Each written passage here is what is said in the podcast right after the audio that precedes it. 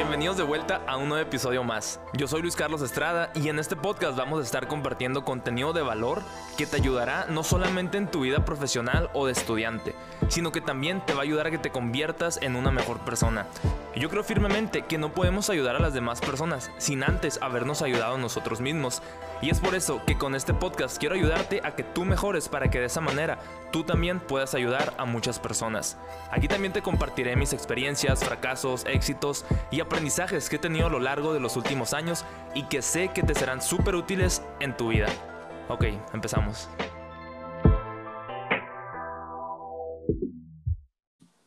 Bueno. Eh, Tocayo, ¿me escuchas bien? Sí, ¿qué tal Luis? ¿Cómo estás? Bien, bien, ¿y tú? Qué bueno, bien, bien también, gracias a Dios.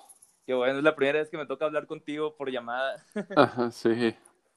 Pues bienvenidos a todos a este podcast. Pues tengo el placer de presentarles a Luis Alfonso García, el quinto beisbolista con más jonrones en toda la historia de la Liga Mexicana del Pacífico. ¿Cómo andas, Luis? Eh, muy bien, muy, muchas gracias. Eh, gracias por la invitación. Eh, muy contento de estar eh, en esta entrevista que, que estamos a punto de hacer. Sí, de hecho, cuando te mandé el mensaje dije, bueno, no pierdo nada si le mando mensaje y lo invito, dije, ¿no? Y me contestaste, sí. y yo estaba en el trabajo, y así como que a la bestia que me contestó me quedé. sí, muy contento y gracias por la invitación. Sí, así como para empezar, te quiero contar que de chiquito, lo que ya te había dicho, o sea, yo te admiraba un chorro cuando estabas ahí con los naranjeros, y incluso trataba de imitarte como bateabas, así como que todo abierto, con la pierna atrás, la otra estirada. Y sí. pues, de chiquito, pues me imagino que a ti también te pasó, que como beisbolistas, creo que a todos nos pasa, que andamos, no sé, haciendo como si andamos tirando, checándonos el brazo, haciendo swings en todos lados, ¿no? Sí. Y pues no, ahí sí. en, el, en el Walmart, me acuerdo, cuando andaba con mis papás y mi hermano en el súper, yo Sí. imitándote ahí, y mi papá, ya, ya deja de hacer esas cosas, me decía, hay mucha gente alrededor. De hecho, el, el Walmart es el que estaba atrás del estadio, ¿no? Ahí en el Héctor Espino. Ándale, ese. Mm, sí, no, muy bien. Eh, pues eh, anécdotas y, y vivencias que, que, uno pasa de, de, de, chiquito. Igual yo cuando estaba niño, igual me la pasaba así imitando a jugadores. En mi caso, pues era Mark Maguire, José Canseco, Ricky Henderson. Eh, yo seguía mucho a los atléticos en ese entonces. Órale. Y, oye, ¿tú cuándo fue cuando empezaste a jugar béisbol profesional? Profesional fue a los 17 años con Medias Rojas de Boston. Eh, es, el Scout Lee Sigman fue la persona que me, que me scouteó y me, y me firmó para Boston en ese entonces, en 1996, fue como pitcher. Es lo que te iba a decir, yo hace muchos años llegué a ver una entrevista y que eras uh -huh. pitcher, ¿no? Sí, así es. Eh, fue de pitcher y al cabo de tres años eh, pasé muchas lesiones y decidí cambiarme a bateador porque eh, estaba muy débil yo de mi, de mi codo, de mi hombro y recurría mucho en lesiones, entonces no veía mucho futuro y por eso decidí eh, convertirme en bateador en 90 y finales del 99. Órale, pues, y de ahí ya lo demás es historia. bueno, no fue, sí, así es, no fue en 99, fue en 98, finales de 1998. Órale, yo nací en el 99. Sí. Órale, no, pues estás muy joven. Sí, tengo 21 ahorita. Oye, Luis Alfonso, ¿y cómo fue esa transición, por ejemplo, cuando tú te vas de México para los Estados Unidos? Porque tú eres mexicano o tienes doble nacionalidad? No, soy mexicano, yo nací en Guadalajara eh, en el año de 1978. Jugué toda mi vida de, de niño, de joven, eh, cuando estudiaba en la Universidad de Guadalajara también. Eh, yo salí de la Liga Legión Americana allá en Guadalajara.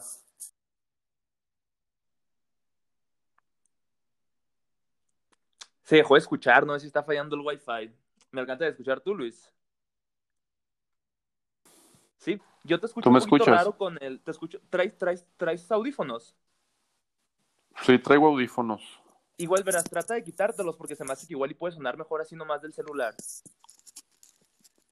Ah, ¿Me escuchas?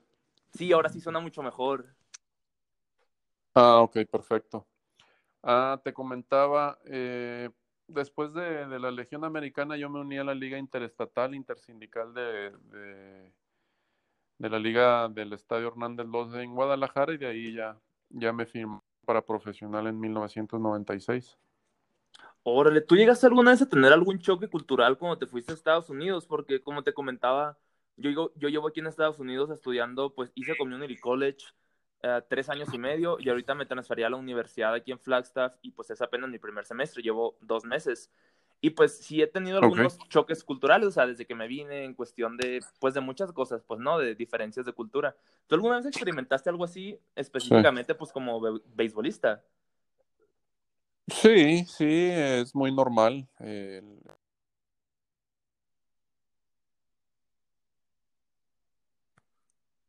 Otra vez se dejó de escuchar, no sé si sean problemas del Wi-Fi. No, no, espérame, es, es, cuestión aquí de mi teléfono porque se cierra, se cierra, pero ya, ya lo desbloqueé. Ah, ok, ok.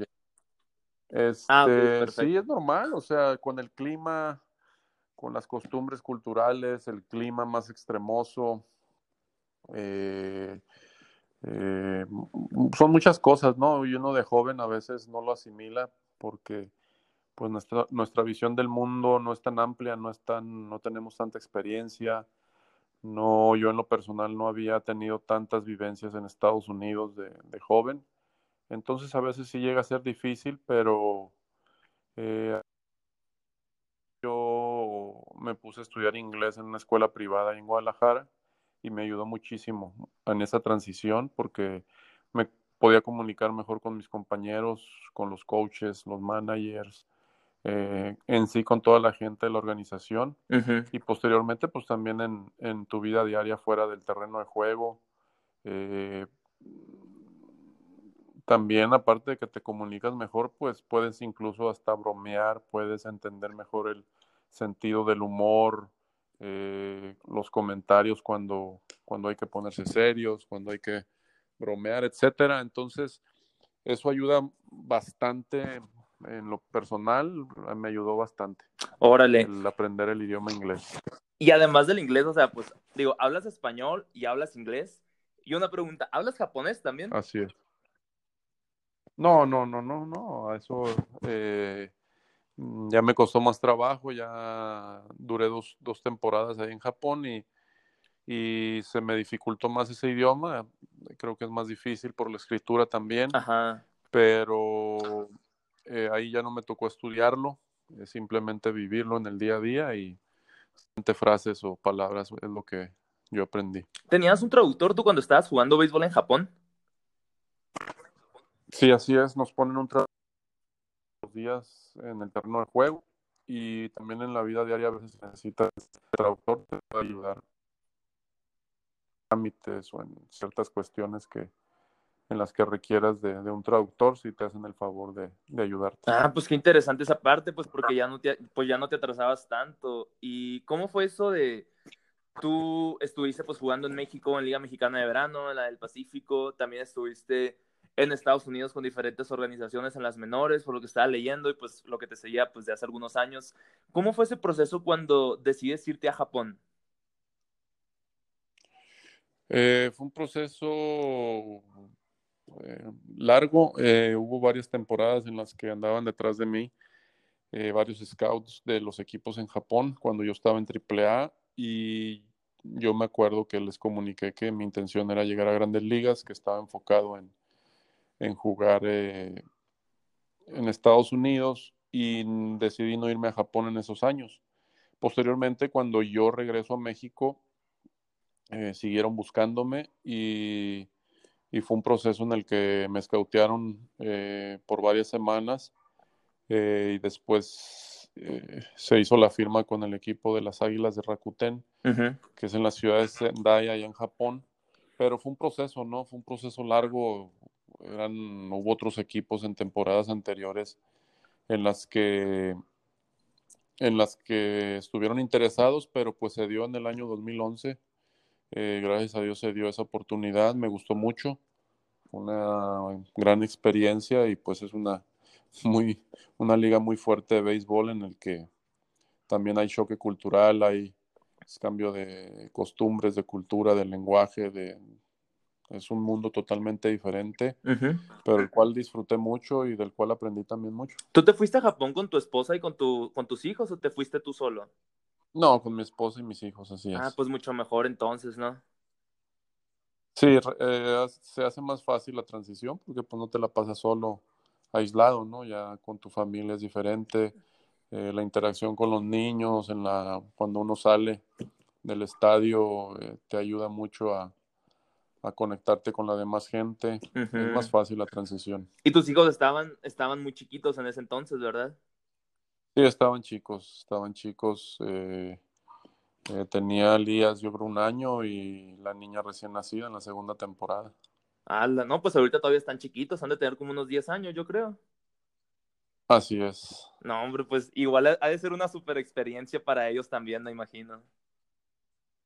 Sí, están, estaban muy chiquitos, eh, se, se acuerdan muy poquito, pero, pero fue una gran experiencia el haber estado allá y vivido allá y sobre todo haberme apoyado en el béisbol allá en, en tierras niponas. Japonesas, ajá, qué padrísimo. Oye, ahorita estaba hablando Así. porque le había mandado mensaje también, cuando te mandé mensaje a ti, también le mandé mensaje a Humberto Cota. Y también me contestó, y Sí. ahorita estábamos grabando. De hecho, cuando, cuando, te, cuando te hablé, que te dije de que en 10 minutos te mando el link, era porque estábamos terminando Sí. el podcast con, con Humberto Cota y te mando un chorro de saludos, me dijo. Ah, ok, también le mando un fuerte abrazo y muchos saludos a, al buen Humberto Cota, mi compadre Humberto Cota. ¿Cómo tiene historias a la torre? Un chorro de historias nos Sí. contó ahorita. me dijo, los catchers tienen un chorro de historias, me dijo. Sí, te hizo falta tiempo para que te contara todas las historias porque sí. Sí, también jugó muchos años profesional y e incluso más o menos es contemporáneo mío. Jugamos igual en ligas menores juntos en, en las mismas fechas. Eh, yo creo que no nos tocó enfrentarnos, pero porque él sí firmó de bateador y cuando yo hago la transición al bateo, yo me atraso un poquito esos tres años y es por eso la diferencia. Sí, cierto, pero pues representaron a México en... ¿Les tocó jugar el Clásico Mundial juntos a ustedes? Sí, el 2013, eh, yo fui el 2006 y el 2013. Él creo que fue el 2013 nada más, o no me acuerdo si fue el 2009. ¿El de 2009 tú no fuiste? No, no fui por lesión en el hombro, decidí operarme. Ah, Ese año en invierno se me zafó el hombro izquierdo en una jugada y, y ya estaba, había batallado muchos años ya con, con ese hombro. Eh, era recurrente esa lesión, se me, se me zafaba, se me dislocaba. Entonces eh, decidí operarme en vez de ir al mundial porque, porque no quería seguir batallando con la lesión y si no me lo operaba, pues quién sabe cuándo me lo iba a operar y, y me atrasaba mucho en mis temporadas esa lesión. ¿A ti, tocó- ¿A ti te tocó vivir en Hermosillo? Yo soy de Hermosillo. ¿A ti te tocó vivir en Hermosillo varios años o tú nomás ibas durante las temporadas? Eh, no, en las temporadas y después ya me casé y ya vivo aquí, ya resido aquí en Hermosillo. Ah, o sea, tú estás en Hermosillo ahorita. Así es. Órale, qué curado. Sí. De hecho, he visto... Aquí he- tienes tu casa. Muchas gracias. He visto muchas fotos, bueno, últimamente pues ya no, ¿no? Pues por la pandemia, pero antes, 2019 creo, me tocaba verte en el, en el Fitmas con el, con el César y con el, y con el Roberto, ¿no? Ah, sí, así es. Ahí íbamos a, a trabajar gimnasio y jugar unos partiditos de racket también. Sí, sí oía las historias y a veces era como que, pues yo ya estaba aquí en el otro lado estudiando y era como, cuando vaya Hermosillo Sí. voy a ir al Fitmax nomás para toparme a Luis Alfonso, decía. Pero- andábamos dándole, sí. ¿Te tocó conocer al, al profe Joel Pastor, el cubano, el que entrenaba ahí? Ahí en el Fitmax. Sí. No, no me acuerdo. Era un, era uno chaparrito de, de canas, creo que estaba pelón.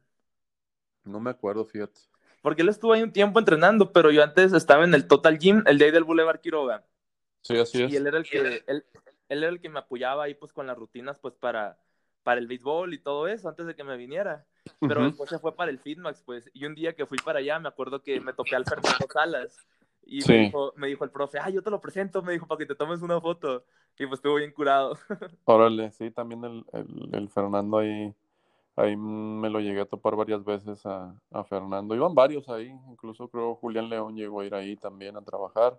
Ajá. Éramos varios ahí del béisbol que, que nos juntábamos a, a darle las pesas. Y es que está bien a gusto ese gimnasio porque, digo, pues con el calorón de Hermosillo, pues está mejor un gimnasio refrigerado, ¿no? Que no tengo puro abanico.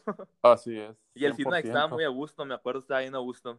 Sí, es muy amplio, muy completo. Eh, igual con las canchas de racket, pues a mí me gusta jugar racket y ahí nos juntábamos con Roberto Ramos y César Salazar.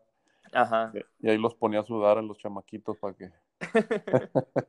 Qué curado. Oye, también otra cosa que te quería decir es que hay muchas, yo he tenido como que algunas como que ideas, pero pues yo como, ahorita como fanático, pero pues antes, yo tengo 21 años, ya a los 19 pues dejé de jugar, ya me metí más a lo de la escuela. Y fue así que en las ligas en las que me tocó estar, no voy a mencionar ninguna, ni a ninguna persona, pero habían muchos entrenadores que había mucho favoritismo en las ligas entre, entre los mismos jóvenes, pues no, entre los mismos muchachos, y no te estoy hablando de ahorita de grandes, sino que desde chiquitos.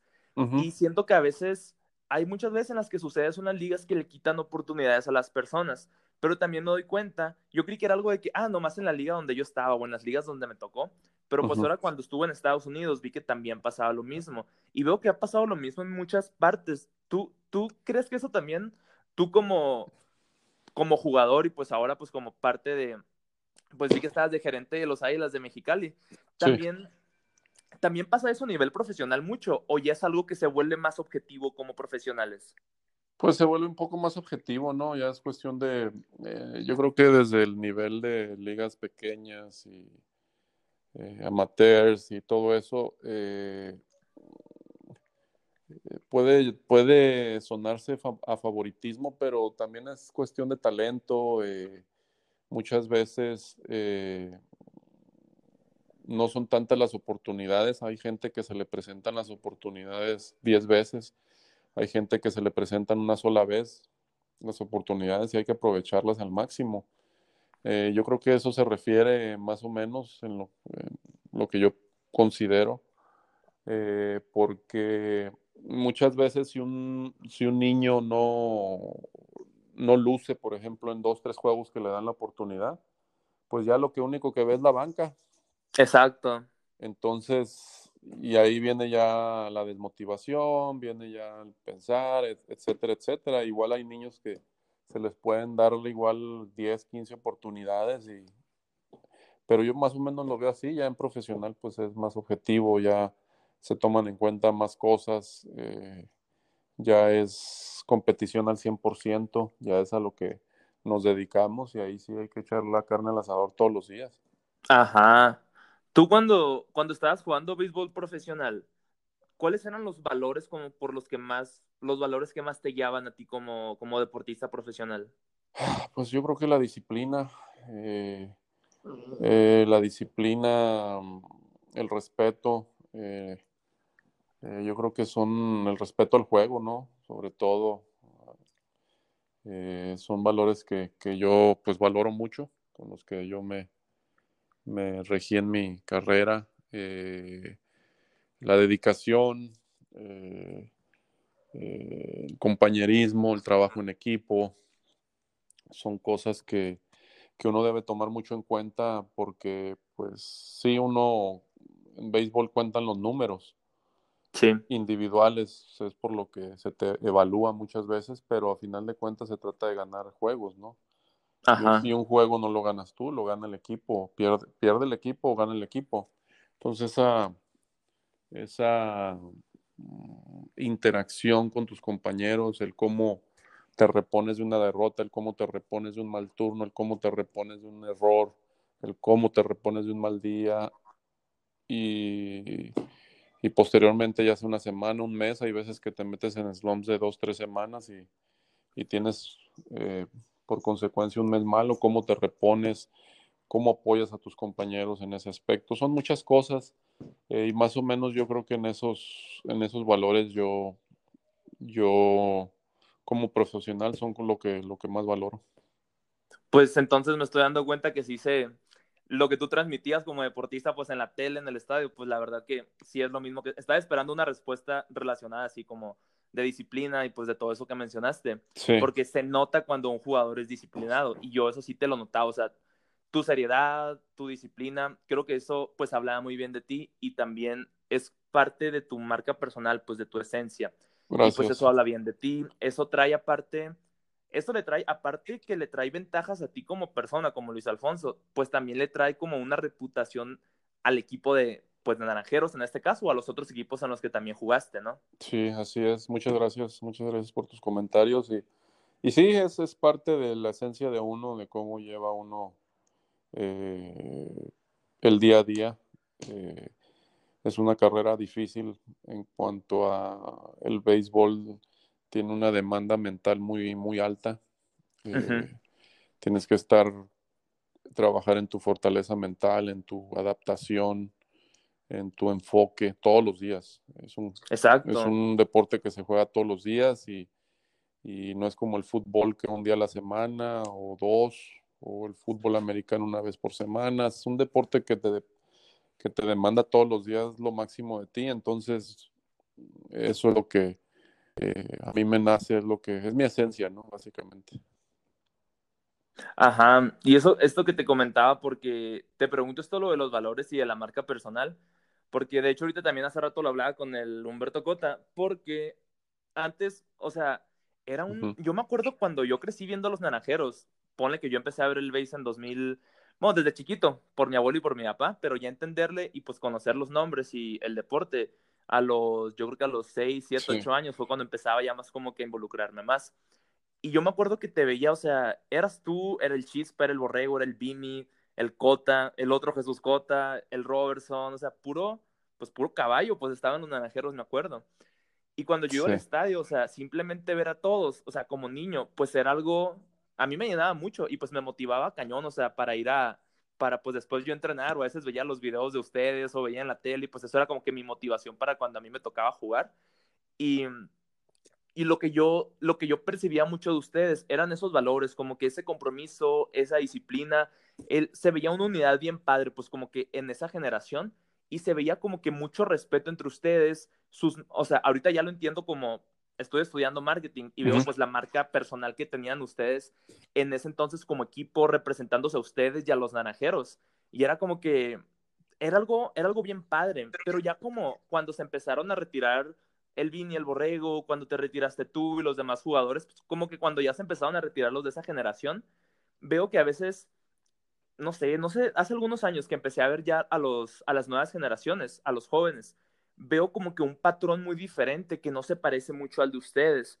Ustedes, por ejemplo, te comentaba pues esos valores que transmitían, pero a veces veo que jóvenes que, no sé, o sea, firman algún contrato, ya sea en la mexicana de verano o en la del Pacífico, y a veces como que ya se sienten los mejores del universo cuando apenas van empezando uh -huh. y se les olvida que, y obviamente que ustedes son los modelos a seguir de ellos, pero a veces no vemos lo que hay detrás, o sea, todo por lo que tú pasaste, por lo que pasaron los demás jugadores de tu generación, para poder ser historia. Y mm, veo que a veces, no sé, se acaba un juego, a lo mejor les vale si perdieron, a lo mejor les vale el no mejorar, o a lo mejor, al menos eso es lo que transmiten algunos de ellos a través de redes sociales. Obviamente son otros tiempos, porque pues hace 10 años a lo mejor las redes sociales no estaban en su auge, uh -huh. pero yo, yo veo a veces, estaba hablando con una amiga, de hecho, de eso, una vez que andábamos en el estadio, y le digo, la verdad, se ve muy diferente el béisbol en el que estamos viendo ahorita al béisbol en el que yo veía cuando estaba chiquito. Y si te soy honesto, a mí me gustaba mucho el béisbol cuando estaba chiquito, porque pues ahorita ha evolucionado muchísimo. Y no nomás en sentido negativo, obviamente en positivo también, con toda la sabermetría, las estadísticas, las computadoras. Pero, ¿tú qué le recomendarías a las personas que van como empezando? Porque este podcast se lo voy a mandar a muchos amigos beisbolistas. Uh -huh. ¿Y qué le recomendarías a ellos, a los que van empezando, los jóvenes de 15, 16 o los que ya firmaron algún contrato? Como para que no pierdan ese enfoque y que se mantengan súper disciplinados, como tú lo fuiste, como lo fueron las otras personalidades que llegaron, pues, hasta donde llegaron, para que ellos también pudieran ser historia, pues, ¿no? En su generación. Sí, así es. Eh, yo creo que diste un, un, a mi punto de vista, diste en el, en el clavo. Eh, se, lo he se lo he mencionado a mucha gente eh, que me han hecho ese comentario de las generaciones, ¿no? Cada generación tiene su, marca, tiene su, perfil, eh, y lo que vemos ahora en las, en las generaciones nuevas, pues eh, claro que el, el talento se ve más eh, mejorado, se ven muchachos más preparados, más veloces, velocidades más duras en cuanto a los lanzamientos, etcétera, etcétera, ¿no? Pero a veces lleva también una contraparte. En este caso yo creo que el sentido del sacrificio, eh, eh, tú mencionaste las redes sociales, para mí tiene mucho que ver eso, la recompensa inmediata. en nuestros tiempos, para que tuvieras una recompensa, tenían que pasar temporadas, ¿no? Eh, no teníamos la misma promoción. me acuerdo que eran las barajitas, cuando tú firmabas un contrato de las barajitas, para que tú te ganaras un contrato de 1.500 dólares, 2.000 dólares, tenías que poner temporada tras temporada buena, convertirte en prospecto. Ahora es más fácil todo eso. Por las redes sociales, te pagan las redes sociales. Si un jugador tiene muchos seguidores en redes sociales, le dan un contrato también, etcétera. Van ligadas muchas cosas. Entonces, eh, el sacrificio, eh, la recompensa inmediata se ve en las redes sociales cuando antes nosotros teníamos que sudar más, sacrificar más, tener mejores números, como te menciono, temporada tras temporada, ahora no. Ahora ven el, el, beneficio económico a lo mejor por redes sociales más pronto y eso muchas veces te quita un poquito el hambre a seguir trabajando, a seguir luchando, a seguir buscando tu, tu futuro. Yo creo que por ahí va, es lo que yo veo. Eh, yo creo que eh, lo bueno siempre va a un lado de sacrificio, de, de, trabajo duro, de, hambre, de, querer ser alguien en la vida, de querer poner el nombre, tu nombre en alto, el nombre de tu equipo, de tu organización. Eh, yo me acuerdo, eh, para mí todavía, ¿no? O sea, como ex naranjero, cuando yo jugaba era un motivo de orgullo el yo pertenecer a Naranjeros, eh, el hecho de que me hayan drafteado y me hayan escogido para mí era un compromiso eh, personal con la organización, el, no fallarles, el, el, poner mi granito de arena en la organización, en esa tradición, en esa historia tan rica, en esos nombres históricos y legendarios que, que tienen Naranjeros. Eh, para mí era importantísimo y yo quería seguir y yo quería ser parte de eso y quería seguir mejorando, quería aportar a los campeonatos, quería aportar a las victorias. Entonces todo eso eh, se va perdiendo un poquito por, por la cuestión de redes sociales. Entonces, pues eh, mi recomendación es que trabajen duro, que tengan siempre, que se mantengan hambrientos de, con ganas de, de hacer las cosas, de ser alguien, de, de ser mejor cada día, ¿no? Y eso, si tú te enfocas en ser mejor cada día, eh, yo creo que van a pasar muchos años eh, eh, con tu nombre en alto. Y para mí esa es la clave, ¿no? Muchas veces tienes una buena temporada y a veces uno como jugador dice, ah, bueno, ya la hice. Ya la hice, ¿no? Todavía hay mucho camino por recorrer, son temporadas, o sea, no es nada más una, son 10 si puedes, y si puedes 10, otras 10 si puedes, o sea, es, lo máximo que alcances y, que vayas por esa, por esa, por esas metas, ¿no? Eh, yo creo que es bien importante mantenerse siempre con ese enfoque motivado, con hambre, eh, yendo siempre para adelante y, que sigan preparándose eh, en su cuerpo, en su mente y en su alma para que sean mejores jugadores. ¿Tú alguna, ¿Tú alguna vez llegaste a pensar que ibas a lograr tanto cuando, cuando ibas empezando? No, eh, yo, mi meta era llegar a grandes ligas, no se me hizo. Eh, estuve en entrenamientos eh, cinco años ahí en grandes ligas tratando de hacer el equipo. pero no, yo, mi meta era llegar a grandes ligas, no se pudo, pero ya cuando eh, me hice más grande. Eh, mi meta era tener eh, temporadas exitosas, prepararme al 100%, ir por el campeonato, ir por las victorias día con día y no preocuparme sobre el futuro, quién iba a ser yo en 10 años o quién iba a ser en 20 años. Uno lo ve, sí lo, lo visualiza a largo plazo, pero Mi enfoque era todos los días, siempre ser la, mejor versión mía día con día. Y eso me ayudó a, estar más enfocado, a estar mejor preparado.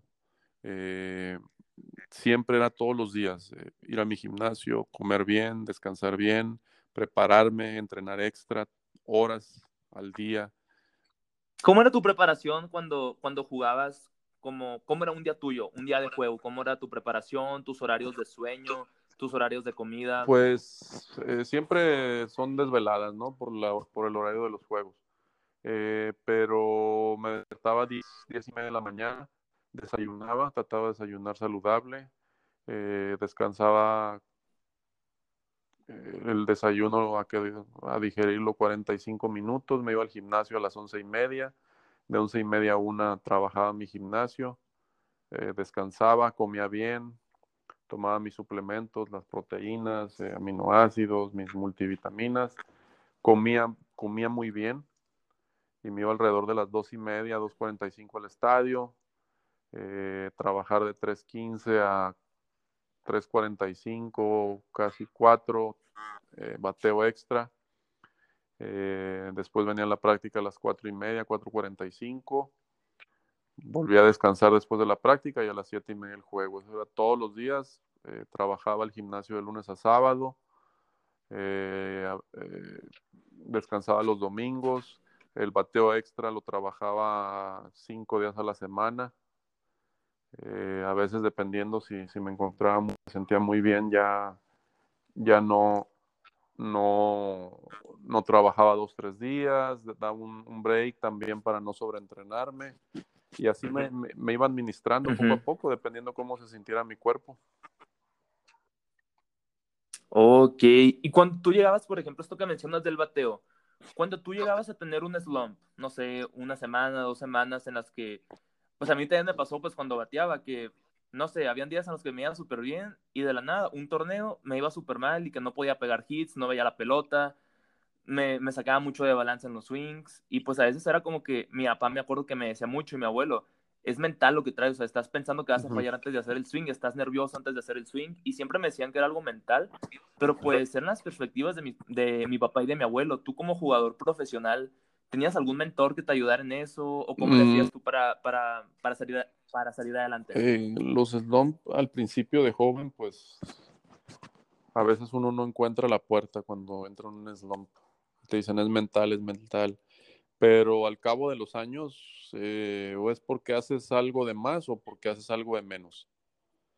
Es lo que yo logré identificar entonces en mis rutinas, yo trataba de analizarme qué estoy haciendo de más o qué estoy haciendo de menos y ahí atacaba yo mi, mi ya sea mi deficiencia o lo que estaba haciendo de más, le bajaba al trabajo, a los swings, eh, si estaba pensando de más, no, no pensaba tanto trataba de ir más simplificado a home plate o simplificaba mis rutinas en, la práctica.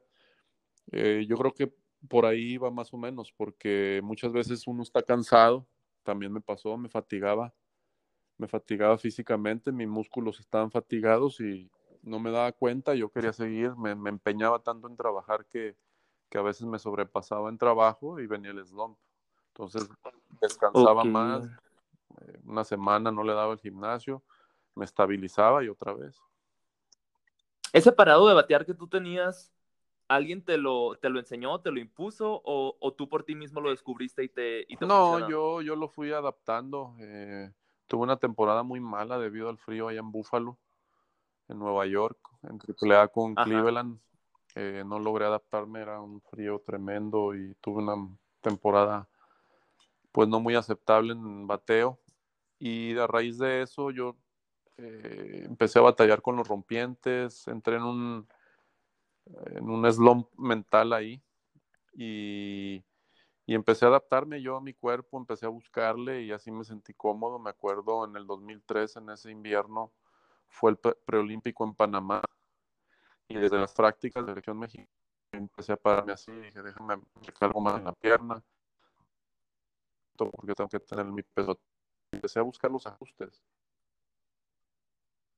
Me sentí en los juegos de preparación, lo hice en los juegos de preparación, me sentí bien.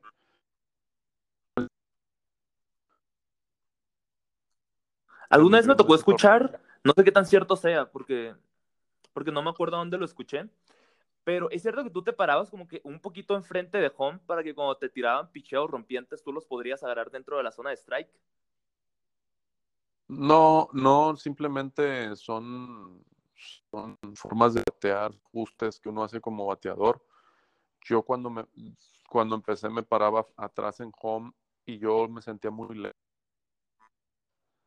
No simplemente eh, pararme cerca yo sentía que era mi zona de strike, yo iba a dominar mi zona de strike. Entonces, si me paraba muy atrás, sentía que el home y mi zona estaba lejos. Incluso Karim García también se paraba así con el home en medio de sus piernas y platicando con él hicimos esos comentarios que era por eso, ¿no? Yo me acuerdo que le comenté, le dije, no, es que es mi zona y no voy a permitir que el pitcher eh, en entonces, es por eso que yo me paraba tan al frente y mm, yo, muchos pitchers me han comentado que, que me paraba muy, muy pegado al plato, pero era por eso, porque a mí me gustaba estar cerca de la acción. Ok, qué interesante. Ya, ahora sí sé la parte real, no la parte de las, de las, de la Sí, de las conjeturas. sí. Oye, y cuando tú te fuiste a Japón, me acuerdo que te, cambiaste tu parado de bateo y levantabas mucho la pierna, es, un ajuste que hice allá en Japón, ya lo traía desde allá y querían que lo siguiera trabajando. Es por eso que cuando me, vine a México, me vine así ya con ese, con ese estilo de bateo. Eh, pero decidí volver al, al, al, viejo estilo, ¿no? Ah, sí, sí me acuerdo de eso. Oye, ahorita que estábamos hablando de los jonrones, pues le dije a mi papá y a mi abuelo que pues iba a hablar contigo. Y me dijo mi abuelo, mi abuelo te quería preguntar. Saludos, a mi abuelo que seguro está escuchando. Saludos al abuelo de Luis, al del tocayo. que sí, ¿por qué? Me dice, ¿por qué se retiró tan rápido? Dice, según yo hubiera podido meter muchos más jonrones. Esa es la pregunta bueno, que te hace. Eh, pues ya era, yo creo que ya era tiempo, me retiré a los 38, 39 años de edad.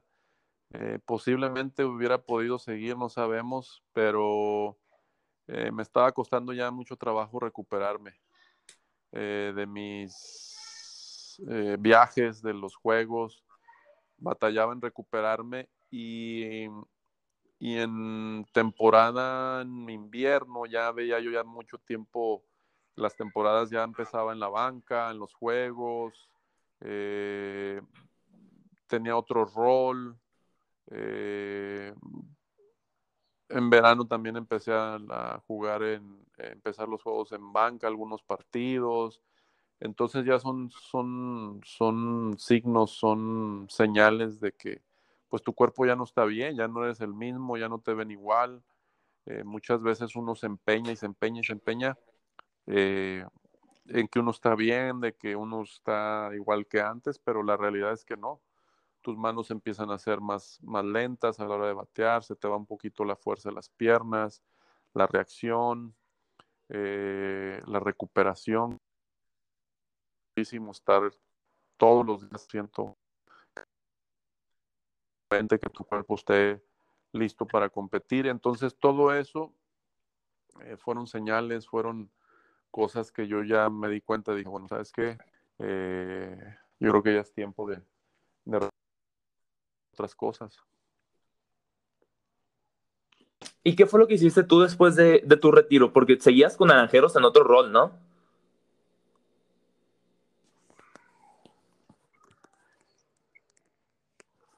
¿Lo escuchas? Luis, se, estaba cortando. A ver, dime. Ah, perdón. Te comentaba cuando, cuando decidiste retirarte, tú además estuviste con Naranjeros, pero en otro rol, ¿no? Sí, así es. Eh, estuve de coach una temporada. Eh, fue cuando yo ya eh, hablé con el equipo, me, me, comentan, me comunican que no estaba ya en los planes del equipo, que si quería estar con el equipo de coach, y les digo que sí, era mi intención seguir con la, con la organización. Este, y estuve de coach, si mal no recuerdo, fue la temporada 18, la 18-19. Sí, la, temporada 2018-2019. Estuve ahí trabajando con los, con los jóvenes, con los jugadores ya más veteranos, era gente que conocía ya de, años y me, fue bien, creo, eh, no lo hice mal. Eh, hicieron más fácil mi transición también de, del retiro de, a coach. Eh, trabajamos muy bien, muy a gusto, hubo mucha disposición de parte de ellos, al igual que yo. Eh, para mí, eh, mi enfoque es dar ahora a los jóvenes, tratar de darle algo al juego que me dio tanto. yo tuve en mi carrera en Estados Unidos muchos coaches que me ayudaron, que me echaron la mano cuando lo necesitaba, que me hicieron un mejor bateador, me hicieron un mejor coach, de un mejor jugador, me hicieron un, como, con toda la extensión de la palabra, un bateador profesional. Y, y ese era mi enfoque, ¿no? El, transmitirles eso también a los muchachos que, que se convirtieran en, en, en, unos excelentes bateadores profesionales, que sepan su misión ahí en el, en el home plate. Ajá. ¿Cuál fue la parte más favorita de tu carrera ahora que, mencionas estas experiencias? No, todas. disfruté todas. Disfruté el picheo, disfruté el bateo, estar en Liga Menor, jugar en México, en Japón, en Estados Unidos, los torneos internacionales que me tocó representar a mi país, excelente. Eh, son experiencias y vivencias que no las cambiaré por nada. Eh, no tengo un momento favorito en específico, me lo han preguntado muchas veces, que un juego, que es, yo todos los he disfrutado, todos los me he entregado al 100%. Eh, y los he vivido y los he experimentado eh, con mucho gusto y con mi mejor esfuerzo. ¿Tú juegas béisbol desde chiquito? Desde los siete años. Sí, pues desde chiquito, a la torre. Y ahora que, que, te comento esto, porque lo he visto en muchas partes, yo cuando, antes de que me viniera al otro lado, pues yo estaba trabajando entrenando a niños de béisbol, condicionamiento físico, porque pues yo necesitaba pues juntar dinero para poder venir para acá y pues trabajando como entrenador de niños en béisbol pues ni se sentía como trabajo, pues estaba muy padre. Sí. Y yo les trataba de enseñar muchos valores de que yo soy muy obsesionado con, con la puntualidad y con la disciplina y yo trataba de inculcarles mucho eso. Y ya más adelante pues yo dejé de jugar béisbol a los 19 años y fue como para mí fue un choque porque batallaba mucho en despegarme de mis rutinas. O sea, yo tenía la rutina de escuela, mis clases, tarde, béisbol, gimnasio, lo que sea relacionado a béisbol. Y pues ahorita, pues, de hecho, hace poquito me compré unas pelotas, una T y un bat para pues estar aquí en un parquecito de aquí de la universidad bateando, pues, ¿no? Y pues es lo que más me gusta hacer. Pero esto que mencionamos, pues son valores que desde chiquito se nos, creo que el, el juego, pues el béisbol, incluso aunque no seas profesional, creo que desde chiquito te inculcan muchos valores y obviamente que el sueño de la mayoría de los que jugamos desde chiquitos es llegar al béisbol profesional. Pero si no llegamos, por ejemplo, digo, pues yo ya no llegué o dudo que se me llegue a presentar una oportunidad en un futuro. Y es como que yo siento que los valores que tengo ahorita son valores que obviamente los aprendí con mis papás y mi familia desde siempre, pero también hay muchos valores, por ejemplo, el hecho de siempre estar queriendo ser el mejor, el hecho de me gusta mucho competir o me gusta mucho, por ejemplo, eso que te menciono de puntualidad, responsabilidad, disciplina, trabajo duro. Pero son valores que ahorita los estoy metiendo como que en mi escuela o en mis trabajos. Pero después me pongo a pensar, de hecho esto lo platiqué con, con una maestra mía de, de inglés. Y ella me dijo, es que esos son valores que tú traías por el deporte. Me dijo, aunque ya no llegaste a profesional, son valores que a final de cuentas el béisbol te dejó, me dijo, y pues deberías estar muy agradecido con eso. ¿Tú crees que eso también le es algo que necesitamos inculcar más desde chiquitos, además del el sueño de ser profesional, como que las bases que se queden fuertes. Sí, así es, el deporte te, brinda todo eso, eh, es, un, es un ambiente donde eh, entran muchas cabezas ahí, niños de jóvenes de diferentes... Eh, de diferentes formas de pensar, son diferentes educaciones en casa, donde convergen en el terreno, donde compiten. Eh, yo, por ejemplo, me acuerdo en Naranjeros cuando estuve de coach, yo les mencionaba a los bateadores, están compitiendo, primero están compitiendo aquí entre ustedes, es una competencia sana donde el mejor se va a quedar con el puesto dentro del equipo, después van a competir también contra el equipo contrario, pero eh, dentro del equipo hay esa competencia interna sobre quién va a ser el titular, quién va a ser el bateador emergente, quién va a ser el, utility de, jugar defensa en las últimas entradas, quién va a ser el... O sea, todo eso te va formando carácter, te va formando eh, los valores eh, de una forma sana, ¿no? Cuando uno está más joven, de niño, tú mencionaste algo bien importante, las rutinas, los hábitos una rutina está, está formada por hábitos, es la base de la rutina. Los buenos hábitos, Exacto. o sea, qué hábito tienes, descansas, no descansas, qué tanto descansas, comes bien, te alimentas bien, no te alimentas bien, tienes disciplina, eres puntual, no puntual para tu, para tu entrenamiento, para tus clases, etcétera, etcétera. Entonces, esa rutina es importantísima es importantísima. Yo lo he platicado con grandes ligas, lo he platicado con japoneses, lo he platicado con mexicanos, con coaches, managers, con infinidad de personas. La rutina es importantísima, es como tu multivitamín, como tu multivitamínico diario, como tu vitamina C, como no puede faltar. Esa rutina tiene que ser todos los días, porque es el camino, es el, es, es como el molde de todos los días donde tú lo vas a hacer o lo vas a caminar o lo vas a... ¿Para qué? Para obtener un resultado deseado. Sin esa rutina... Exacto, y eso es lo que marca Sin esa rutina es muy difícil que te... O sea, sí hay gente que tiene éxito, porque hay superdotados, hay gente, hay gente que genéticamente sus cuerpos son, son superdotados, o sea, no descansan o no duermen y tienen temporadas exitosas son resistentes, no se lesionan, se recuperan rapidísimo, pero esos son eh, bendecidos por Dios, pero son muy poquitos. Lo, el resto de nosotros tenemos que trabajar a base de sacrificio, de trabajo duro, de disciplina, de rutina. Y esa rutina es bien importante. Yo, eh, yo creo que también le puedes mencionar a tus, a tus alumnos o a tus, eh, con la gente que entrenas, esa rutina, que tengan esa, que sean sus mejores coaches. El mejor coach eres tú mismo.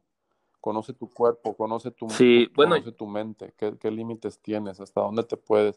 Y poco a poquito vas corrigiéndote tú mismo y vas encontrando esa rutina que, porque tu rutina no es la misma que la mía. Tú puedes aprender de mi rutina, yo puedo aprender de tu rutina, pero cada rutina es bien específica a cada jugador. Eh, y la vas desarrollando al paso del tiempo. ¿Qué me da resultado a mí? ¿Qué, ¿Qué, drills o qué ejercicios me funcionan? ¿Qué tanto tengo que correr? ¿Qué tanto tengo que descansar? ¿Qué tanto tengo que comer de esto? ¿Qué tanto tengo que comer de aquello? Etcétera, etcétera. Y así vas armando tu rutina y ya que la, la identificas, te vas sobre ella todos los días y vas a tener éxito. Ándale. Sí, wow, qué buen consejo, la verdad.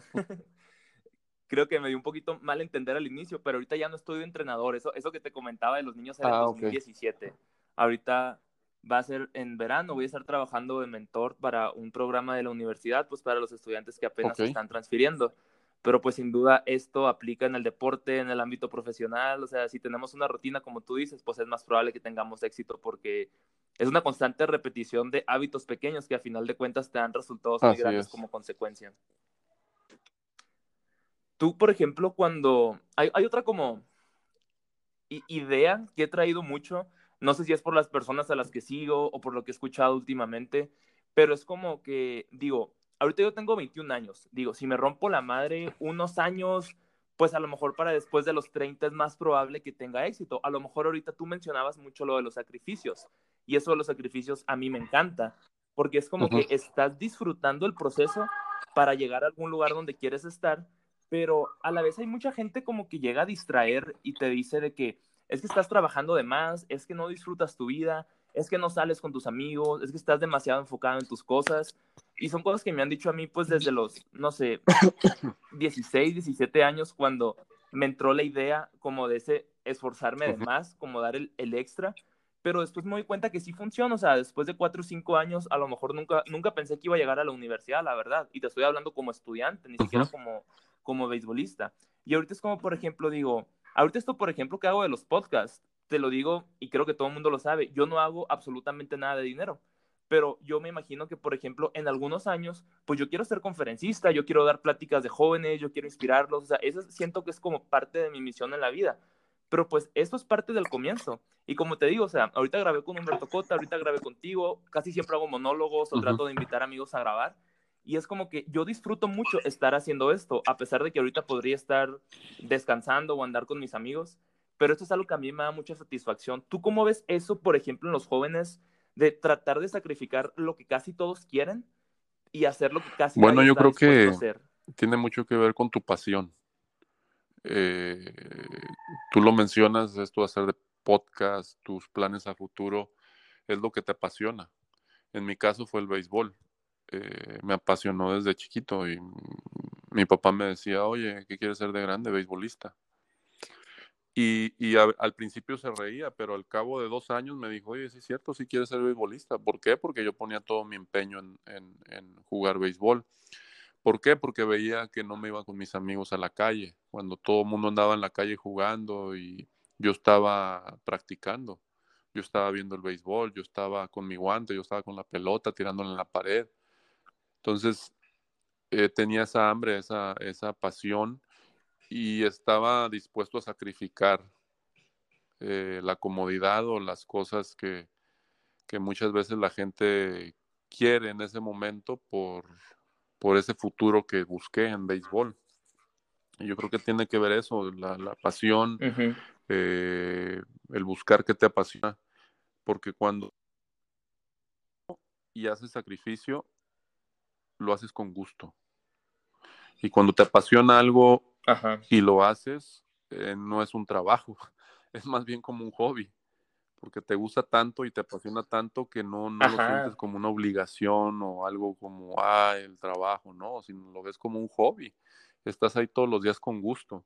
Entonces yo creo que se trata de eso, de identificar bien qué es lo que te apasiona, qué es lo que te, te motiva y en tu caso es eso, y yo lo veo muy bien. Yo, yo incluso, aunque sea aquí por llamada, puedo notar esa pasión, la puedo sentir ese, ese deseo de hacer bien las cosas, de ayudar a la gente, de inspirar a la gente en, en buscar cosas mejores. Y yo creo que no vas por, muy, no vas por mal camino. No, hombre, pues gracias por esas palabras, viniendo de ti a la torre. ya empezaste, ya diste el primer paso. Otra cosa, Luis, Sí, pues ya grabé con Humberto Cote y contigo, o sea, grabé con la gente que admiraba sí, chiquito. Gracias. Esperemos que seamos los, los, los, muñecos como hicimos en el béisbol. y todavía falta, de hecho había estado empezando a hacer los podcasts con, o sea, en la computadora con el micrófono, pues para las plataformas de podcast y con, y con el celular, o sea, sí. compré un arito de luz para que pues se vieran los dos formatos, así que luego que vaya Hermosillo nos grabamos la segunda parte ya con cámara. Tú cuando estabas en Japón, porque esta es otra cosa, creo que al inicio te lo mencioné, las culturas. Al Humberto Cota le pregunté de la cultura, por ejemplo, él cuando estuvo en Estados Unidos, ¿cómo, cómo vio la diferencia de cultura mexicana con la americana? ¿Tú cómo ves la diferencia ahora, la cultura japonesa con la cultura mexicana y la americana? Porque estuviste en tres culturas distintas. Y a mí la verdad que la cultura japonesa me encanta, o sea, me encanta la disciplina, me encanta su puntualidad, me encanta la forma en la que hacen las cosas, como que demasiado profesionalismo, pero a la vez también hay cosas que, que terminan siendo negativas, como por ejemplo que tienen muchísimos suicidios cada año, no estoy seguro, pero creo que es el país con más suicidios, creo que hay un exceso de paz, un exceso de cosas así, y eso lo he aprendido, no es si ubicas a Yoko sí, el, colombiano. el conferencista.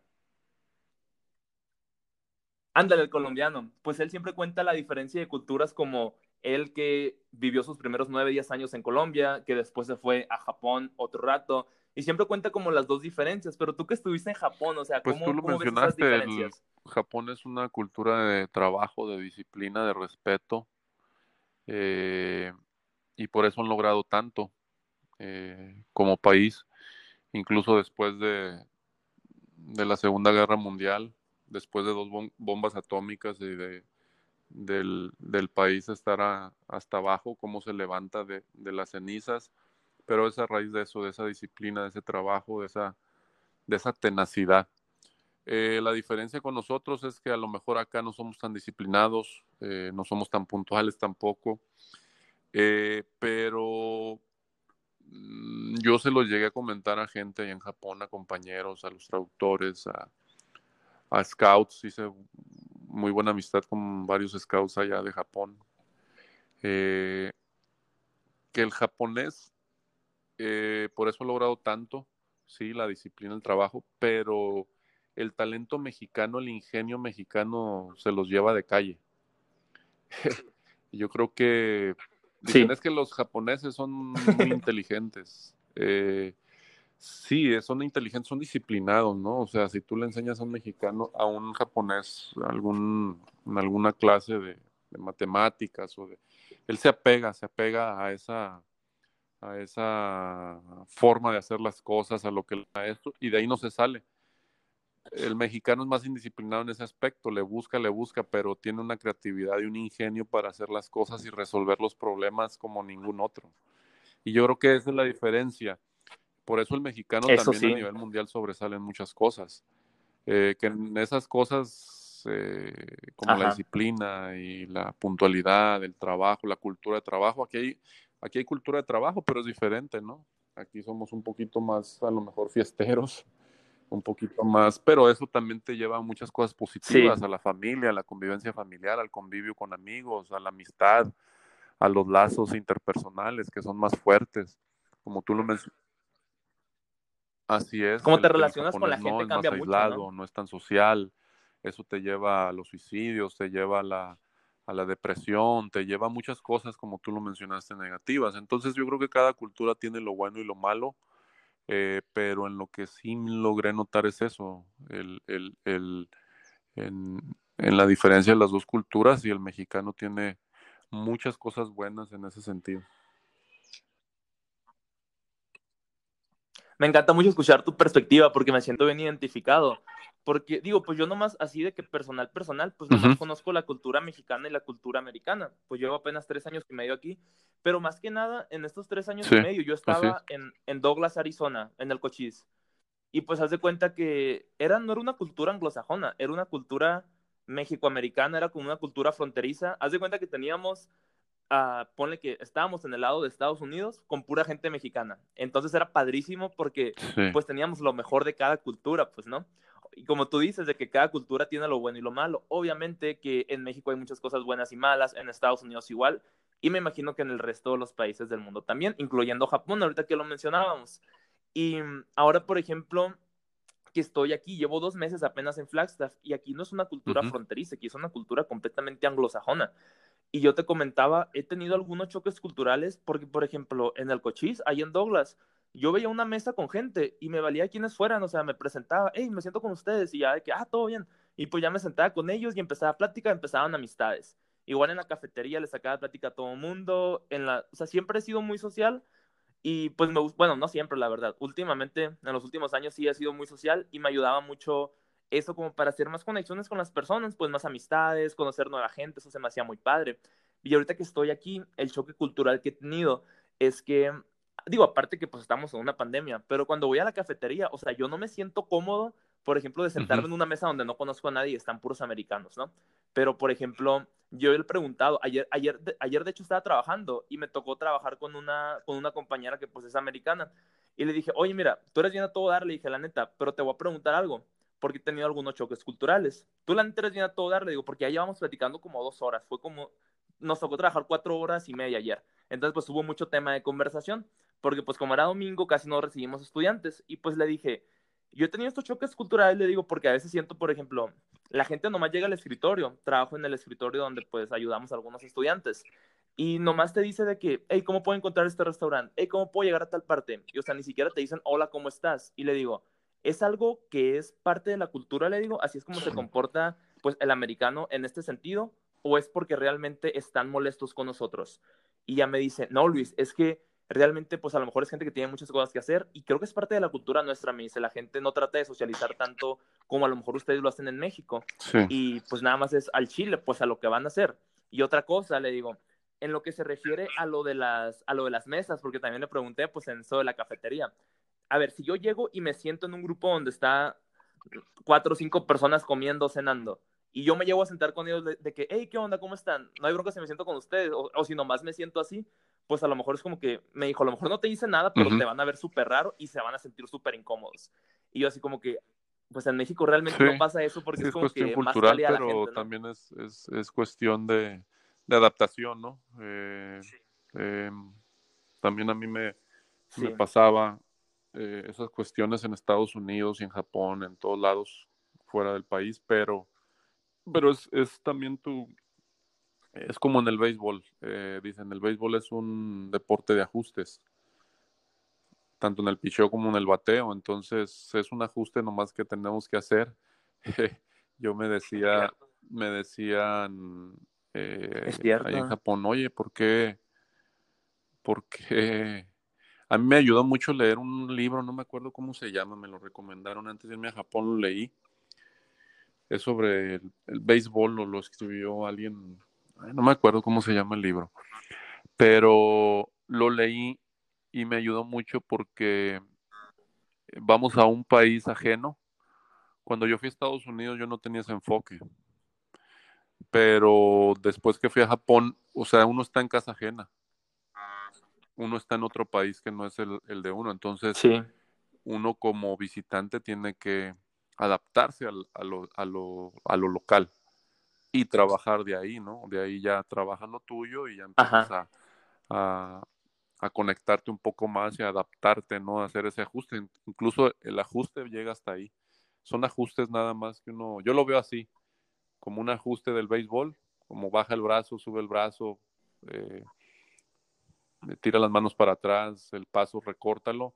Es lo mismo, es un ajuste fuera del terreno de juego. El que, el, a lo mejor no socializar tanto, ni modo a lo mejor eh, pues socializamos por FaceTime con nuestra gente en México, pero pues a lo mejor el japonés, ahí poco a poquito uno también ahí les tira a veces uno eh, una bromita por aquí, una bromita por allá, una cosita, a ver, para que vayan también ellos también conociendo la cultura de uno, ¿no?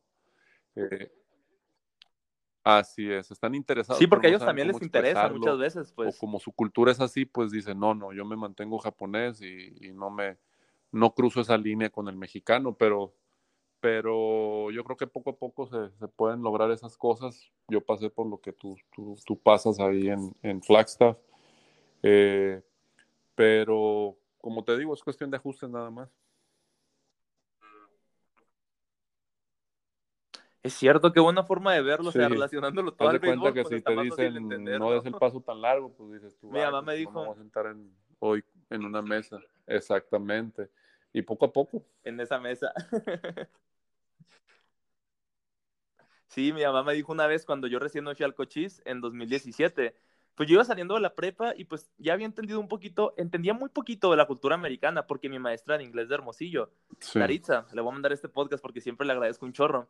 Ella hace cuenta que mm, cuando ella me da las clases de inglés, habían clases en las que nomás hablábamos de la cultura americana o de la cultura canadiense, pues que están los países más cerca. Y ella nos decía, es que si ustedes van a Estados Unidos, no nomás tienen que aprender el idioma, sino aprender la cultura, que eso es súper importante. Y yo no entendía mucho al inicio, porque es como que, ah, o sea, yo nomás quiero aprender inglés, le decía, ¿no? Y pues ya después de unos años, pues ya entiendo de que a la torre, o sea, si sabes el idioma, pero no entiendes la cultura, pues vas a pasar, o sea, si yo he pasado por choques culturales y mis otros amigos, pues de otros países también, cuando se vinieron para acá, hicimos un grupito de estudiantes internacionales, porque haz de cuenta que nosotros tuvimos que llegar una semana antes, porque por lo de la pandemia nos iban a poner en cuarentena. Nadie iba a salir porque pues como todos volamos, pues estábamos expuestos al coronavirus.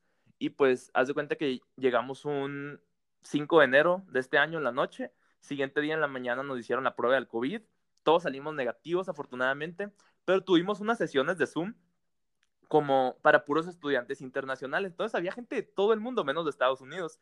Y luego hicimos un grupo de WhatsApp. Y cuando salimos de cuarentena, pues todos nos empezamos a conocer. Y ahora es como que muchas veces que salimos a cenar o a platicar o así nomás a caminar, es como que empezamos a hablar acerca de nuestras culturas. Ayer, por ejemplo, estaba cenando con una amiga de México, otra era de República de Checa y la otra de Marruecos. Y estábamos hablando como que partes de nuestras culturas. Y eso pues también te ayuda como que, incluso aunque no hables el idioma, pero pues ya relacionándote en inglés en este caso con gente de otros países, de otras culturas. Como que incluso ya te abre un poquito más la mente para entender de que, hey, la, la cultura mexicana no es perfecta. La cultura mexicana tiene esto que está bien padre, pero estaría padre si mejoraran en esto. O por ejemplo, en la cultura americana, algo que me gusta mucho, perdón, algo que me gusta mucho de la cultura americana es la forma del profesionalismo y de que son muy diplomáticos. Y lo que no me gusta, yo creo que es a veces la forma en la que se relacionan, que a veces lo hacen como muy falso en lo que se refiere a diplomacia, y eso lo hemos hablado mucho aquí. Y en la cultura americana me encanta la forma en la que se relaciona la gente, pero la parte negativa es la forma en la que como que la sociedad está muy polarizada en muchas ocasiones. Y en lo que se refiere a puntualidad, como te dije, soy medio obsesionado con el tiempo y pues la puntualidad, por ejemplo, es algo que a la cultura mexicana le hace falta de la americana y a la cultura americana a lo mejor le hace falta como ser un poquito más abiertos o tratar como que a la gente más como de una forma más cálida. Pero al final de cuentas no es de que, ah, es que tengo algo en contra de la cultura americana o algo en contra de la cultura mexicana. O sea, de hecho es todo lo contrario. O sea, yo siempre digo, me gusta agarrar lo mejor de cada cultura. Y no nomás de estas dos. O sea, si conozco a gente de otras partes y tengo la oportunidad de aprender algo de sus culturas, pues estaría mucho más interesante. Pero hay mucha gente que se enoja como diciendo de que, ay, te fuiste a Estados Unidos, ya no te gusta México, ya no quieres venir para acá. Y es como que, o sea, ni siquiera saben O sea, sí. Sí, no saben la realidad, ¿sabes cómo? Es, el choque cultural, ¿no? A lo que uno está acostumbrado y con lo que realmente sucede. Y yo creo que eh, es un buen consejo eso que tú mencionaste de tu maestra de inglés. Si vas a estudiar inglés, estudia el idioma, pero también estudia la cultura. ¿Para qué? Para que la transición y a la hora de hablar, eh, de comunicarte en inglés, sea más fluido y no, no, no batalles tanto en el conectar con la gente. Ajá, eso sí ayuda muchísimo porque, por ejemplo, ahorita te, comentaba, me perdí el tema. Mi mamá me dijo una vez, porque cuando yo recién llegué al Cochise en 2017, me dijo, no me acuerdo si era la persona encargada de asuntos internacionales, me pidió unos papeles, creo que acta de nacimiento, el cardex de la prepa, las calificaciones, y yo no las tenía conmigo, estaban en Hermosillo. Y me acuerdo que le hablé mi mamá, mi mamá, estaba, mi mamá es maestra y estaba dando clases. Y yo estaba de que súper apurado, que man, necesito estos papeles ya, o sea, porque haz de cuenta que las cosas aquí, pues tú lo sabes, o sea, las visas de estudiantes, incluso yo creo que cualquier tipo de visa, pero esta en específico, la que pues yo tengo, que es la de estudiante, es como que en cualquier momento te la quitan, o sea, si te das de baja de una clase y ya no cumples con un requisito, vas para afuera, si cualquier cosa te la pueden quitar, pues no. Y yo llegaba muy preocupado, pues al inicio era como que cuando yo andaba caminando, para el McDonald's o para el Walmart. Yo iba bien asustado si veía un policía, es como, ¿qué tal si me detienen y no traigo la visa? Pues digo, si le digo que la tengo en la casa, pues vamos a mi casa y se la enseño ya. O sea, siempre como que estaba preocupado por ese sentido. Y me acuerdo que mi mamá le pedí que me mandara, hey, mándame por PDF, le dije el acta de nacimiento, el CARDEX, esos papeles que necesitaba. Y mi mamá, ay, ahorita, ahorita me dijo, porque estoy en clases, me dijo. Y pues obviamente entiendo esa parte, pues no, pero yo estaba súper preocupado. Y le digo, me dice mi mamá, diles que te esperen un rato, que se las mandas mañana o algo así. Y yo, ma, me las están pidiendo hoy. Le digo, voy llegando a un nuevo país, es mi primera semana aquí. No es como que ellos se van a adaptar a mi cultura, yo me tengo que adaptar a ellos. Así que por favor, mándamelas, porque eso que tú mencionabas de los ajustes, de la adaptación, eso depende mucho de nosotros, la verdad. Y a veces, no nomás en, en la cuestión cultural, sino en la cuestión, o sea, deportista, de profesional, de estudiantes. Si no te adaptas, a veces tú, tú quieres culpar a, a las demás personas o quieres que las demás personas cambien porque tú no te gusta su forma de ser o lo que sea, pero al final de cuentas cuando nosotros estamos dispuestos a dar el primer paso, a tener iniciativa, es cuando las demás personas como que por consecuencia empiezan a ser mejor como con nosotros. O por ejemplo, la cultura, si nosotros nos adaptamos, tú crees de que a la torre, a todos ahora son bien buena onda, pero no es porque ellos cambiaron, es. porque tú como persona decidiste Totalmente adaptarte. De acuerdo. Sí, eso se me hace bien interesante también. Y otra cosa que también traigo, lo he platicado con algunas personas, cuando empezó la pandemia, y esto a lo mejor es un tema que no es relacionado de béisbol, pero tú como profesional y pues con esa carrera que tienes, me encantaría escuchar tu perspectiva. Ahorita la juventud, porque pues este podcast va, la mayoría de mi audiencia pues son jóvenes, entre 18 y 25 años creo que son, y haz de cuenta que cuando empezó la pandemia hubo muchas personas que obviamente perdieron sus trabajos, perdieron ingresos, hubo muchas dificultades que todavía siguen habiendo. Me incluyo personalmente porque yo tuve que dejar de trabajar como por cuatro meses. Obviamente a lo mejor no es tanto, mis papás me podían ayudar, pero hubo otras personas, por ejemplo, de, de Hermosillo, que es la mayoría pues de, pues de la gente que yo tengo en redes sociales, yo creo. Veía en Twitter y en redes sociales que muchos se quejaban porque no tenían el dinero para encontrar una oportunidad de comprar una computadora barata o de contratar internet o cosas así. Pero por otra parte, yo también me daba cuenta que muchas de esas personas, obviamente no todas, porque muchas personas realmente batallaron, aunque se rompieron la madre, aunque se esforzaron mucho. Y eso también pasa y es triste en cierta parte. Pero yo estoy hablando del otro grupo de personas que deciden no invertir en sí mismos desde que están jóvenes, desde que están, no sé, 18 años, cuando ya están en la universidad, y deciden todos los fines de semana irse de fiestas, irse a comprar alcohol, cigarros, drogas, cerveza, todo ese tipo de cosas que a final de cuentas te hacen un daño a largo plazo. Yo siempre he dicho que se vale divertirse. Yo nunca he consumido alcohol, nunca he consumido drogas ni nada de esas cosas, pero es porque uno no me gustan y otro simplemente de ver cómo la gente que conozco se pone, es como que, pues no, gracias, o sea, realmente no me interesa. El punto de esto es que las mismas personas que gastaban todo su dinero, lo que ganaban el fin de semana, o lo que les daban sus papás, se lo gastaban en ese tipo de cosas y nunca pensaron en invertir a lo mejor en su propia educación, en autoeducarse, porque yo tengo la idea y un amigo mío, el Abraham, siempre lo menciono en los podcasts, él siempre me, me, me metió la idea desde hace como enero de 2019, cuando primera vez platiqué con él, él me dijo, Luis, tú tienes que empezar a invertir en ti mismo, me dijo. Cuando le dije lo del podcast, me dijo, compra tu micrófono, bueno, me dijo, que te cueste para que veas lo que, aunque no estás ganando nada en este momento, a lo mejor en un futuro, por ese buen micrófono que te compraste, pues te va a tener resultados. Y le dije, oye, ni siquiera tengo una computadora buena, tenía una computadora que tenía desde el 2012. Y te estoy hablando que estábamos hablando del 2019, ahora ya finales. Casi ocho años tenía con la compu. Y me dijo, Luis, cómprate una computadora. Me dijo, porque necesitas, o sea, hacer las cosas de tu escuela más rápida, enfatizar, como agilizar más tu tiempo, tus procesos, tu podcast. O sea, hazlo por ti, me dijo. A lo mejor no te vas a poder comprar el iPhone que quieres. A lo mejor no te vas a poder comprar los AirPods o los tenis o la ropa padre, pero cómprate algo que te cueste que te va a ayudar a largo plazo. Y a partir de ahí, o sea, hace dos años se me metió mucho en la cabeza eso de que, ok, o sea, a lo mejor ahorita con lo que gano de la escuela, en mi trabajo es para pagar mis clases, o el seguro, o las comidas, o el dormitorio. Y esa es la otra, la otra cara de la moneda. O sea, ¿tú qué piensas, por ejemplo, de la gente que quiere los resultados inmediatos? Creo que es mucho de mi generación, la verdad, y me incluyo, porque yo también quisiera tener los resultados instantáneos. No te voy a echar mentiras, pero eso de invertir en ti mismo, eso de lo que tú vas ganando así poquito a poquito cuando recién vas empezando, meterlo todo en ti en vez de gastártelo en, en los AirPods o en el iPhone de pues, moda, cosas así. ¿Tú, eh, cómo ves eso en esta generación? que ya nació con eso. Eh, es una generación más, más rápida, eh, rápida en el sentido de la información. ustedes pues les tocó nacer en, el, en la era de la información, del internet, de teléfonos inteligentes. Eh, cada vez hay más cosas satelitales. Eh, y es cuestión, se resume a eso, a la recompensa inmediata, ¿no? Eh, yo creo que la vida funciona a otro ritmo.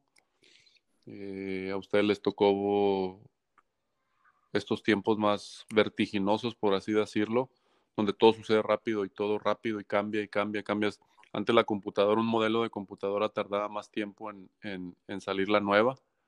Ahora no, ahora es eh, casi medio año, a lo mucho un año y ya hay un modelo nuevo, más rápido, más moderno, con, con actualizaciones más, más atractivas. Los carros igual, un modelo de un carro antes duraba ocho años más o menos, ocho o diez años en, en cambiar el modelo, en, modernizarlo, ahora ya están cambiando cada cuatro años. Entonces, todo eso tiene que ver con, tu generación, ¿no? Que todo lo quieren instantáneo, rápido, y muchas veces el éxito toma tiempo. con las cosas que valen la pena llevan su tiempo, son procesos más lentos, son procesos en los que eh, intervienen las relaciones personales, intervienen, intervienen un sinfín de cosas y yo creo que eh, es bueno inculcarles, eh, yo creo que tu, enfoque es muy bueno en, inculcarles a la juventud, a esa nueva generación, la importancia de los valores, la importancia de, los fundamentos eh, en la educación, la importancia de saber esperar, de saber tener paciencia para las cosas, para, para un sinfín de cosas, ¿no? Yo creo que es, muy importante eso en, tu generación en las que vienen, porque me imagino las que vienen van, van a vivir todavía más rápido. Es cierto. Qué interesante tu punto de vista, porque pues yo soy parte de esa generación y como te digo, o sea, te estoy hablando de la generación en mi generación, incluyéndome obviamente, porque eso que mencionabas de la paciencia, yo sí soy muy impaciente, por ejemplo. O sea, a veces veo mi lista de pendientes de las tareas o de las cosas que ocupo hacer y es como que mi mente está como que medio ansiosa por querer de que tachar y subrayar todas las cosas para sentirme libre, ¿sabes cómo? Y a veces es como que, hey, pues también tengo que disfrutar lo que estoy haciendo, por ejemplo. Y por ejemplo, ahorita que estoy grabando este podcast, pues digo, me vale todo lo demás porque es algo que estoy disfrutando. Pero no es algo que me pasa, por ejemplo, ayer tuve un, tenía que hacer un análisis de mercado, un estudio de mercado, porque pues, estoy estudiando mercadotecnia. Y la verdad es que nunca había hecho uno. Y yo estaba desesperado por terminarlo porque no lo estaba disfrutando tanto. Porque haz de cuenta que teníamos que elegir cómo, nos dieron, somos creo que 50 en la clase y es una clase en línea. Y la maestra compartió una hoja de, de Excel Google Sheets, la Google Sheets, no era Excel. Y cada quien tenía que elegir un, una compañía. Y pues yo me esperé al último porque dije, ah, pues de seguro no pasa nada si hacemos la misma. Y ya que vi que todas las compañías padres estaban tomadas, estaba de que Disney, Amazon, FedEx, las compañías que todos conocemos cómo se manejan. Y pues la, una de las últimas que quedaba era una compañía que recluta a trabajadores de, para que, bueno, más, más, que nada la compañía esta ayuda a otros, a otras empresas, a otros empleadores a reclutar a las personas correctas para sus empresas, organizaciones y todo eso. Y a mí no se me hizo tan interesante como, como si hubiera sido Disney, Amazon, Apple, ¿verdad? Y yo nomás estaba desesperado por terminar. Y pues la terminé y ya, y pues la satisfacción nomás de terminarla, porque pues es un resultado instantáneo.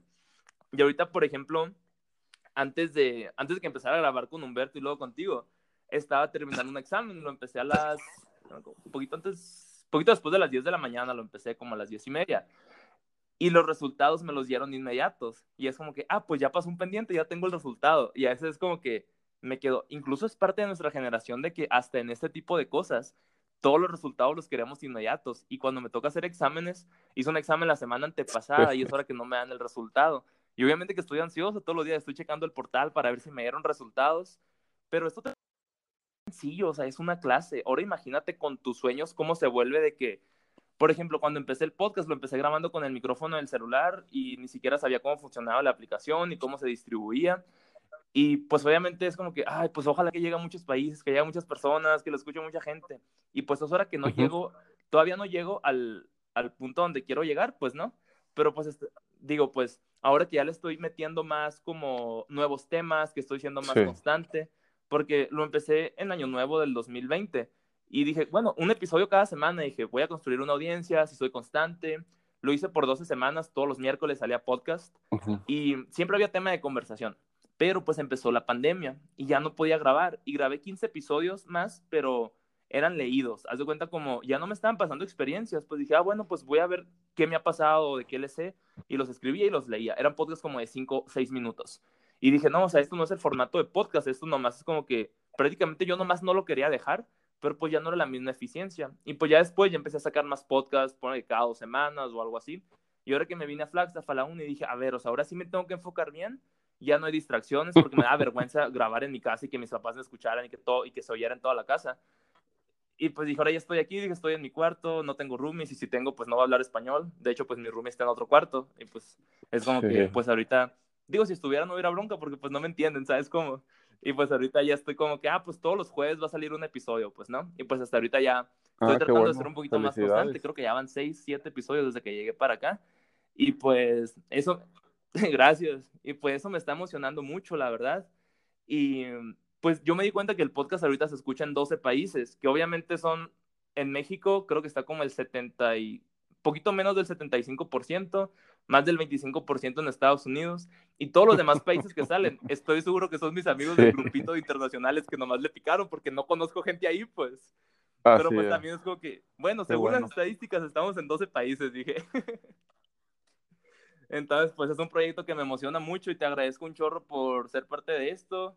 Y pues el segundo podcast tiene que ser en persona con cámara, ya cuando ande por allá. Yo con gusto, si coincidimos, claro que sí. Este, y un gusto, un gusto el, el, el, haber poder, el haber compartido aquí experiencias y haber platicado de béisbol y vivencias. Yo creo que es importante, es muy importante lo que uno vive, el poderlo transmitir, el poderlo platicar con gente como tú, joven, eh, que apenas va empezando en, en, en su carrera eh, y a lo mejor poderlos ayudar, aunque sea un poquito, en, en visualizar mejor las cosas o en, o en, prepararse un poquito más en, en cuanto a lo que van a enfrentar en la vida, ¿no?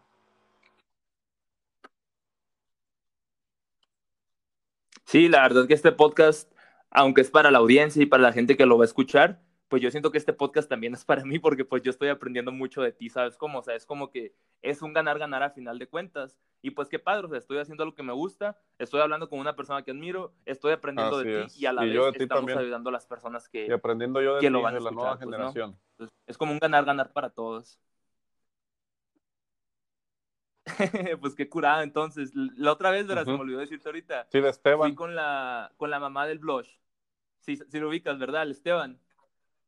Pues haz de cuenta que fui para que me sacara sangre. No me acuerdo qué estudios eran. Fue en diciembre, de hecho, o en noviembre. Sí, fue en diciembre, estaba de vacaciones. Y me acuerdo que me dijo la, la mamá del blush, Julia. Me dice, oye, Ah, mira, sí. de hecho ahorita el, el Esteban ahí me dijo, se andaba. fue con Luis Alfonso para Mexicali, me dijo, pues con las águilas, pues, ¿no? Que se fueron en el carro, me contó. Y yo, mira, qué curado, le dije. Y pues, porque el Esteban también te imitaba el parado, pues, cuando estábamos chiquitos. O sea, todo el mundo te imitaba, pues, cuando estábamos chiquitos. Sí, no era, no era, era Ese parado no lo tenía cualquiera. ortodoxo.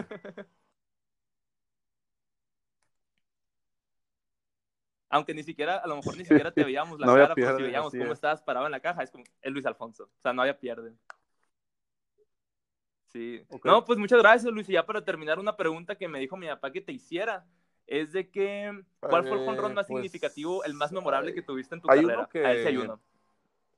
Que es muy recordado, el que le dio a Estados Unidos en el preolímpico allá en Panamá, para eliminar a Estados Unidos de las Olimpiadas, ¿no? O sea, pero en general, eh, eh, yo creo que todos, el, el playoff, en temporada regular, en finales, eh, yo creo que en sí, en sí, pues a lo mejor ese es el más, como que el que tiene una etiqueta más llamativa, yo creo, por, por, por lo que significó el eliminar a Estados Unidos con la selección tan potente que traía, ¿no?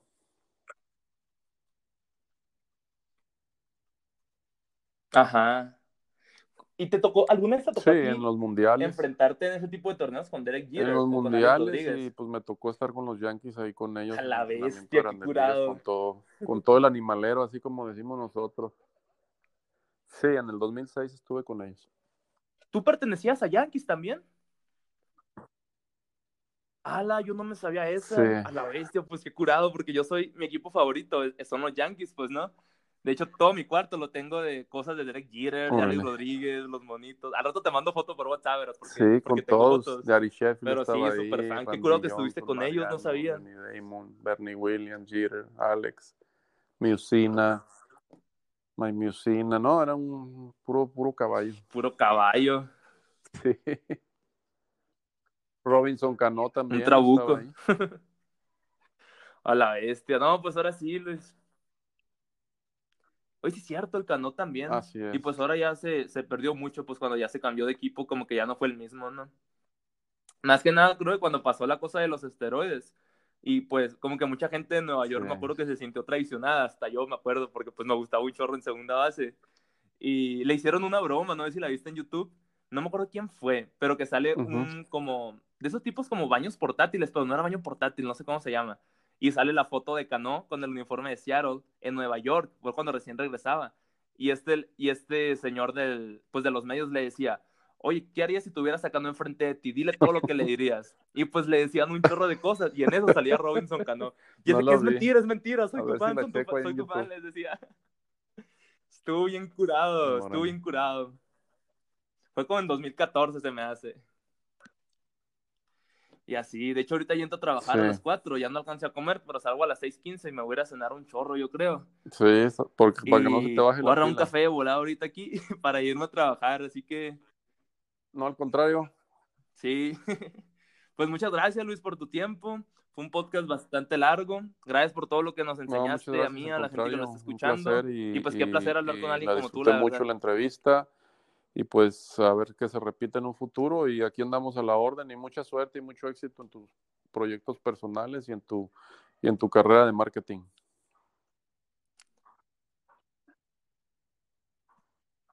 Ya está, Luis Alfonso, pues muchas gracias y gracias sobre todo a la gente que se quedó toda la hora y media que gracias, nos un saludo a todos. Les mandamos un fuerte abrazo. Nos vemos. Y pues nos vemos en el próximo episodio. Gracias, Luis.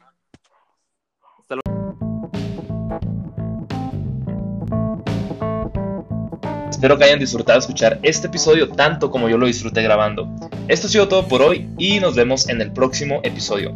No te olvides de compartir este episodio en tus historias y etiquetarme. Puedes encontrarme en Instagram como Luis C. Estrada 2 para más contenido y en Facebook como Luis Carlos Estrada. Nos vemos pronto y un gusto coincidir contigo a través de esta plataforma.